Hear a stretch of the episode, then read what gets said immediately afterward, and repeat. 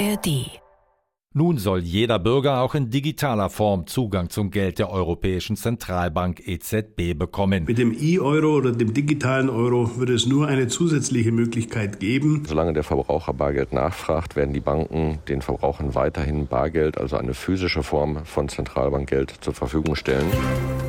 News Junkies. Verstehen, was uns bewegt. Ein Podcast von RBB24 Inforadio.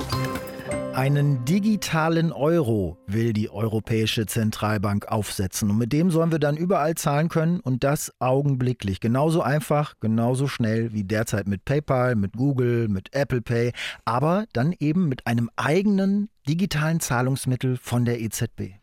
Die Pläne zu diesem digitalen Euro, die gibt es in der EU schon lange, aber heute kam ein konkreter Vorschlag dazu auf den Tisch.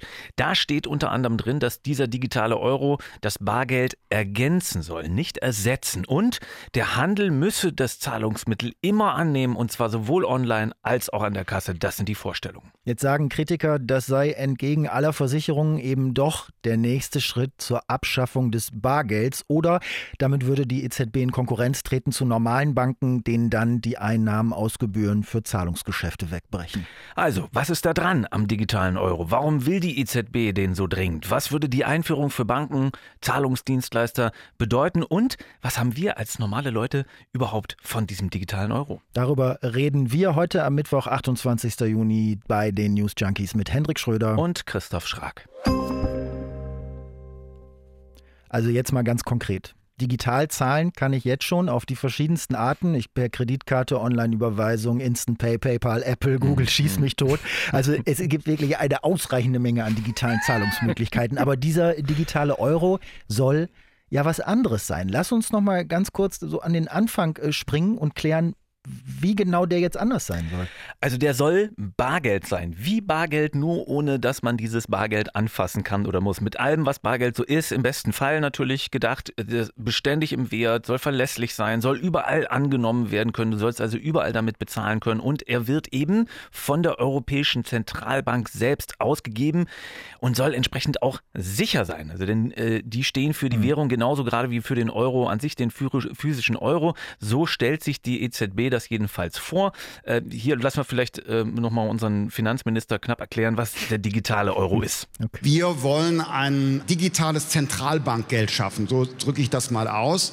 Äh, und das soll als dritte Form des Bargelds neben die Münze und neben den Schein kommen. Ja, also Christian Lindner von der ja. FDP tut sich da auch nicht so super leicht damit, das mal eben kurz und knapp auf einer Bühne zu sagen. Ist auch ein bisschen gemein, der Ton ja. jetzt.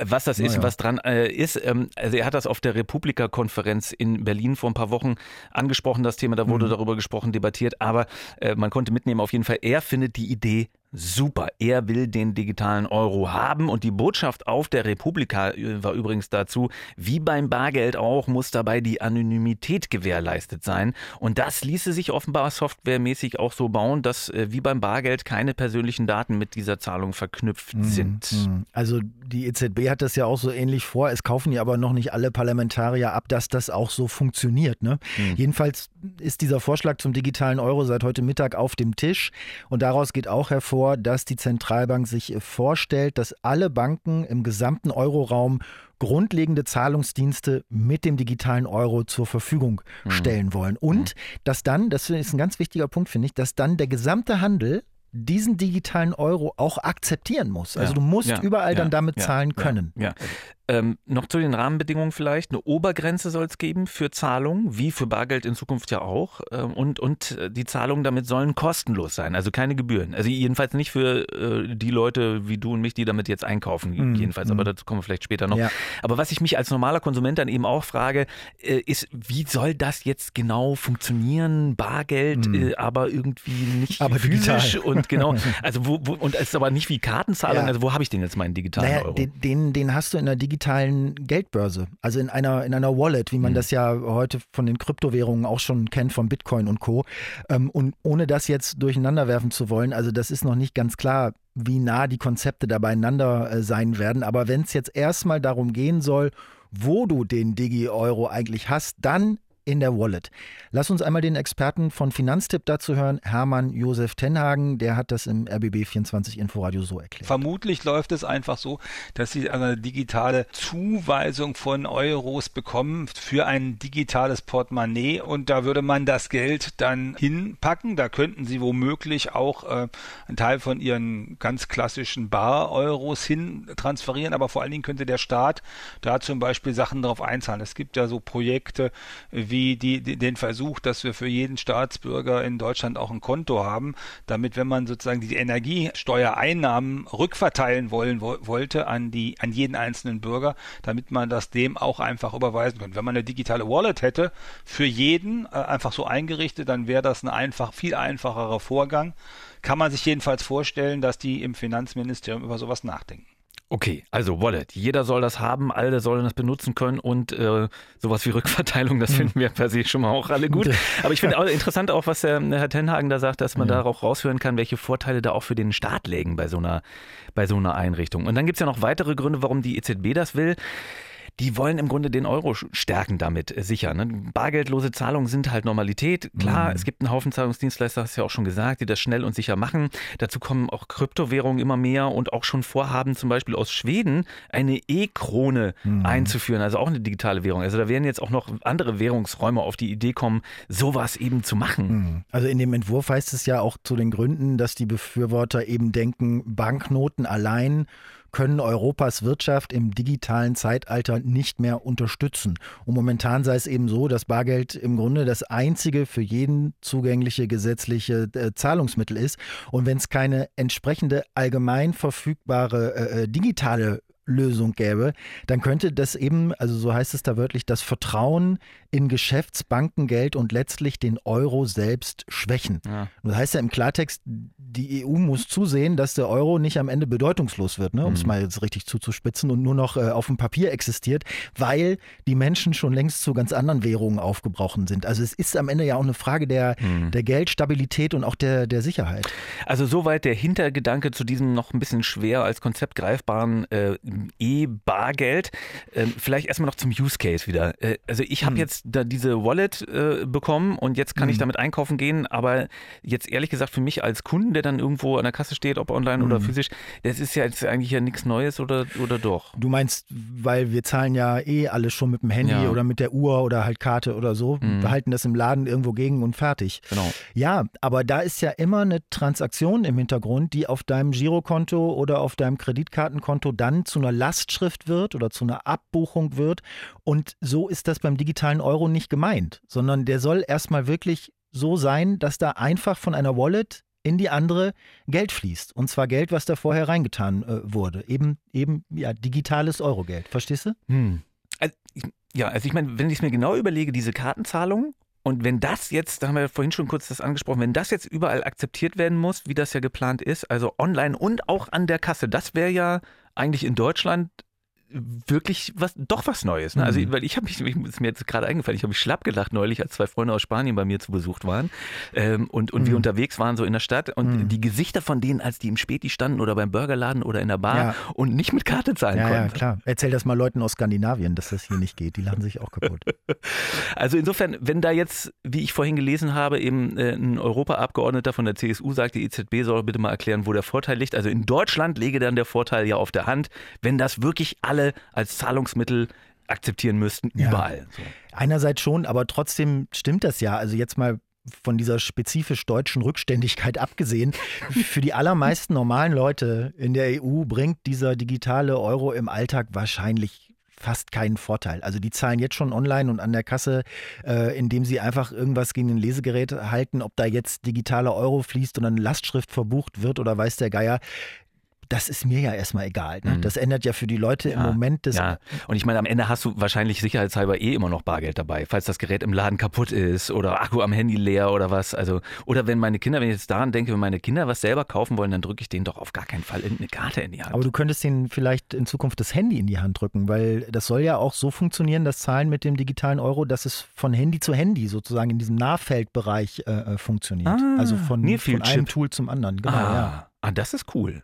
Also das heißt, wenn du jetzt für uns beide beim Bäcker was zahlst, dann kann ich dir das einfach zurückgeben, indem ich dir dann, keine Ahnung, dann tippe Genau. ich 5,70 Euro aufs Ja. Handy ein und dann halte ich das dagegen. Genau. Wir kreuzen unsere Handys. Ja. Hammer. Also das wäre doch ein Zacken schicker noch als PayPal-E-Mail-Adresse hin und her buchstabieren. Weißt du, was das Handelsblatt über einen möglichen digitalen Euro schreibt? Na, Die schreiben, unklar ist, welche Probleme der digitale Euro eigentlich lösen soll. Also nach dem Motto, ja, technisch faszinierend und alles huiuiui, aber warum nochmal genau? ja. Ja, war ja auch mein erster Impuls, so ähm, an der Kasse stehend. Aber ich weiß, man muss das von mehreren Seiten her denken, glaube ich. Also nicht nur, ob wir jetzt als Endkunden den jetzt unbedingt brauchen. Also eine Motivation der EZB, diese Entwicklung weiter voranzutreiben, kann ja eben auch sein, sich äh, unabhängig zu machen von den Zahlungsdienstleistern, die bisher in die Bresche gesprungen sind. Mhm. Dabei, wie Finanztipp-Chef Hermann Josef Tenhagen es hier äh, beschreibt. Ein anderer Zweck könnte eben auch sein, dass man bei politischen Auseinandersetzungen nicht davon abhängig sein will, dass das Bezahlsystem, so wie wir das hier anwenden, nämlich digital durch Sanktionen von irgendjemand außerhalb unseres Einflussbereiches, also außerhalb Europas, gestoppt, beschädigt, behindert wird. Wobei ich diese Motivation, ehrlich gesagt, auch ein unabhängiges, von internationalen Playern unabhängiges Zahlsystem aufrechtzuerhalten, ehrlich gesagt, nirgendwo in den offiziellen Statements Mhm. ähm, gefunden haben. Also da ist immer nur die Rede davon, dass Bargeld alleine eben in modernen Zeiten nicht mehr reiche, um, du hast es vorhin auch schon gesagt, um die Akzeptanz des Euros überall aufrechtzuerhalten. Ich habe eher das Gefühl, dass das die Sorge vieler Leute ist bei der Diskussion. Also dass eben dadurch das Bargeld im Euroraum über kurz oder lang eben doch abgeschafft wird. Naja, die Frage danach kann man aber relativ leicht beantworten, finde ich. Es soll nicht abgeschafft werden. Also die EZB, Ja, hat die. ganz, die EZB hat ganz klar gesagt, solange es bei den Menschen eine Nachfrage nach Bargeld geben würde, solange also Bargeld benutzt wird, wird das auch von der EZB zur Verfügung gestellt. Und sie ist nicht die Einzige, die das versichert. Äh, Jens Holleczek äh, vom Bundesverband der Deutschen Volksbanken und Raiffeisenbanken zum Beispiel, der verspricht es auch. Bargeld wird nicht abgeschafft, so hat er es dem ARD-Studio in Brüssel gesagt. Solange der Verbraucher Bargeld nachfragt, werden die Banken den Verbrauchern weiterhin Bargeld, also eine physische Form von Zentralbankgeld, zur Verfügung stellen. Weißt du, was richtig interessant dabei wäre? Hm. Wenn man dann bei der Zentralbank, bei der EZB auch ein Konto hätte. Also wenn man da auch eine Wallet hätte, dann könntest du wirklich von meiner Wallet auf deine Wallet das Geld einfach übertragen, ohne dass du noch eine Sparkasse oder Visa oder irgendjemand anderen, irgendeinen Hm. anderen Player dazu brauchen würdest. Aber das kann die Zentralbank doch eigentlich nicht machen, oder? Also ich meine, damit würde sie ja den anderen Banken das Wasser abgraben. Ja, aber wenn man diese Art der Finanzdienstleistung möglicherweise durch neue digitale Möglichkeiten ersetzen kann und wenn man dann die alten Sachen gar nicht mehr braucht, weil ich einfach ein digitales Konto bei der Zentralbank haben kann, warum soll man diese Sparte des Bankensektors dann künstlich am Leben halten, die da am Ende mit, mitverdient und Na, mitleistet? irgendwer müsste ja auch die Infrastruktur bei, bei der Zentralbank bereitstellen. Warten, administrieren, was da alles fällig wird, überwachen. Also nein, darum geht's gar nicht. Also die EZB hat auf ihrer Internetseite einige Sachen ganz klar gemacht. Da steht wörtlich, dass die Einführung eines digitalen Euros keine Nachteile für den Finanzsektor haben darf und soll. Dass also ein digitaler Euro zum Beispiel nicht als Geldanlage benutzt werden soll und dass äh, beaufsichtigte Intermediäre, wie die das nennen, in die Abwicklung mit einbezogen werden sollen. Also Ja. dieses Konto bei der EZB, Nein. Nein, es wird nicht kommen. Also EZB-Chefin Christine Lagarde äh, hat auch was dazu gesagt beim Sparkassentag, das habe ich gelesen, ähm, weil da wurde natürlich von den Sparkassen die Sorge geäußert, auch was, wenn die EZB selbst als Anbieter in den Payment-Markt einsteigt. Und was hat sie da gesagt dann dazu? Um Naja, sie meinte, äh, ich habe mir das ähm, rausgeschrieben, sie meinte, wir sind als Zentralbanker nicht in der Lage, Beziehungen zu unterhalten, auf Kunden zuzugehen oder Produkte anzubieten. Das ist etwas, was sie tun müssen. Ne? Also so hat sie es gesagt, an die, äh, an die Sparkassenleute äh, gerichtet. Wenn man Christine Lagarde da beim Wort nimmt, dann ist die Frage eigentlich beantwortet. Wobei noch nicht so klar ist, wer das jetzt eigentlich alles bezahlt am Ende, oder?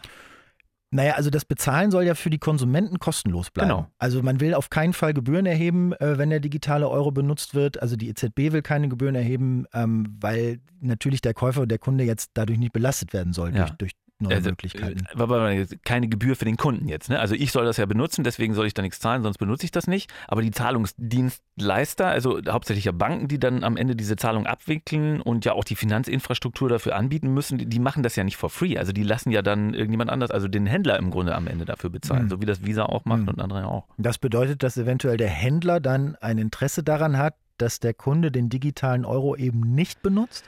Naja, oder aber für den Händler verbessert sich die Situation vielleicht auch. Nur die Margen der Zahlungsdienstleister, die werden kleiner, weil es halt mehr Konkurrenz gibt. Das ist ja auch ein Teil dessen, was jedenfalls die Kommission ähm, sagt. Ähm, sie hoff, erhofft sich davon auch, äh, dass, äh, dass die Konkurrenz, die dann da so ein bisschen entsteht, dafür sorgt, dass die Gebühren nicht äh, durch die Decke schießen. Und wenn Sie mit Händlern reden, dann wissen Sie, dass diese Gebührenmodelle dieser Zahlungsdienstleister durchaus nicht immer preiswert sind für den Handel. Hm. Also gut, also am Ende gibt es vielleicht doch ein paar Argumente, warum die Idee mit dem digitalen Euro vielleicht doch nicht so doof sein könnte. Ja, nur ein bisschen doof, dass die Deutschen den E-Euro gar nicht wollen. Wieso wollen die den nicht? Das habe ich bei Focus Online gelesen. Die hatten Zahlen von einer Umfrage im Auftrag des Bundesverbands Deutscher Banken. Hm. Und die hatten da knapp über 1000 Leute befragt, ob sie Bock auf einen digitalen Euro haben. Und davon meinten 76 Prozent, nee, braucht man eigentlich nicht. Ja. Gibt schon genug Bezahlmöglichkeiten. Aber ich glaube, ehrlich gesagt, die hohe Ablehnung liegt schon auch daran, dass die meisten von uns äh, noch nicht so recht geschnallt haben, was vielleicht auch unsere und auch gesamtvolkswirtschaftlich die Vorteile davon sein ja, könnten. möglich. Oder? Also ich meine, in derselben Umfrage kam halt auch raus, dass ebenfalls über 70 Prozent der Befragten überhaupt keine Vorstellung davon hatten, was genau ja. ein digitaler Euro du, Also es wird so oder so noch ewig dauern, A, bis wir alle verstanden haben, worum es geht und B, bis auch die Rahmenbedingungen dafür genau ausgearbeitet sind und dann letztendlich umgesetzt umgesetzt werden. Ja. Also die EZB schreibt ja selbst, dass sie überhaupt äh, das Thema gar nicht so eilig haben mit dieser Einführung, äh, es aber richtig und gründlich und ja. gut machen wollen. Also ja. Stichwort Vertrauen. Ich meine, das ist ja jetzt auch nicht neu auf der Agenda. Ne? Nee. Also die, die, die äh, äh seit 2021 machen die schon Tests und Untersuchungen und Beratungen und so. Das wollen sie dann jetzt im Oktober dieses Jahres äh, äh abgeschlossen haben. Dann werden all diese Ergebnisse dem EZB-Rat vorgelegt. Der entscheidet dann, ob es in die nächste Phase gehen soll. Mhm. Und wenn es in die nächste Phase Phase gehen soll, wovon man, glaube ich, fast eine Tendenz jetzt so ausgehen könnte. Ähm, und in dieser Phase würden dann die Abwicklungen ausprobiert werden. Ne? Also mhm. die Infrastruktur würde entwickelt werden, dafür zumindest testweise. Und diese Phase aber, so schreibt es die äh, EZB, die nächste Phase, die würde nochmal drei Jahre dauern. Also mhm. bevor so ein digitaler Euro wirklich Realität wird, wird, wird so oder so noch wie sagt man, viel Wasser die Spree hinunter. Wir haben ja vorhin auch kurz die E-Krone schon angesprochen. Also ja. äh, die EZB ist ja nur eine von vielen Banken in der Welt, die am digitalen Zentralbankgeld mhm. arbeitet. Also 114 Banken weltweit sollen derzeit mit der Entwicklung von sowas beschäftigt sein. Ja. So Zahlen aus dem Finanzministerium. Ja. In elf Staaten gibt es das Geld auch bereits. Zum Beispiel in Nigeria. Das heißt also, digitale Zentralwährungen werden Realität, werden so oder so. Das waren die News Junkies mit Hendrik Schröder und Christoph Schrag. Und kleiner Tipp noch von uns, wenn ihr den Dark Matters Podcast noch nicht gehört habt, macht das echt, der ist wirklich gut. Zehn Doppelfolgen lang geht es da um Geheimnisse der Geheimdienste, um Spione, um Skandale, um Doppelagenten. Das findet ihr äh, in der ARD Audiothek. Dark Matters. Und da gibt es morgen auch wieder eine neue Folge der News Junkies, also in der ARD Audiothek von und mit uns. Bis dahin, schönen Tag noch. Tschüss. News Junkies. Verstehen, was uns bewegt. Ein Podcast von RBB24 Inforadio. Wir lieben das Warum.